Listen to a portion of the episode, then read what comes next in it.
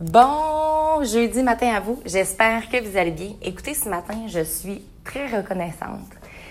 Très reconnaissante. Puis il y a comme quelque chose de vraiment différent qui se passe en moi présentement. Le fait d'être accompagnée avec un entraîneur pour la prochaine année, le fait de le voir aux trois semaines, d'avoir un suivi, puis d'avoir complètement confiance en quelqu'un, ça m'enlève tellement de poids sur les épaules. C'est comme si j'essayais de tout gérer par moi-même, autant la nutrition, mes plans d'entraînement. Euh, j'avais un grand coup de main de mon amie Michelle qui est ici, elle est du Prince-Édouard, mais reste que j'avais besoin de cette présence-là. J'avais besoin de me enlever sur les épaules. C'est comme si je m'en demandais trop. Puis honnêtement, si vous voulez performer dans un sport quelconque, si vous voulez devenir la meilleure version de vous-même, des mentors sont, sont nécessaires. Et Anthony, j'en suis très reconnaissante. Tu me fais réaliser beaucoup de choses sur moi, sans mots, euh, parfois avec des mots aussi, avec ta présence, avec le type d'entraînement que tu me fais, mais surtout, tu me fais énormément réfléchir. Euh, et je t'en suis très reconnaissante. Je suis un peu émotive encore une fois ce matin. Mais je réalise à quel point que ma vie ne tournait qu'autour de ça. Euh, puis à force de trop penser à l'entraînement, à force de trop penser au poids que je voulais perdre, ben c'est comme si ça s'annulait finalement parce que j'avais un stress qui était trop grand. Le fait de lâcher prise, puis le fait de juste avoir confiance, puis juste de carreau just do, de do, de faire ce que j'ai à faire, une chose à la fois, on dirait que c'est ça que j'avais besoin.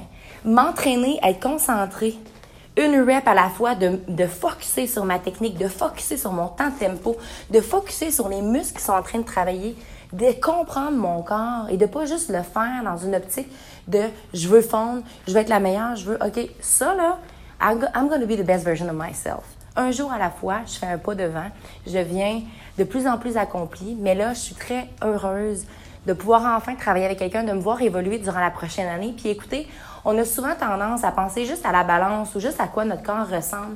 Si vous saviez à quel point le processus est surtout intérieur, euh, moi, ce que je devais comprendre, c'est justement de combler mes temps, mes temps euh, avec moi-même, de trouver autre chose à faire que juste l'entraînement ou que juste le meal prep, de prendre le temps de prendre le temps. C'est un concept que justement je m'étais donné pour 2019.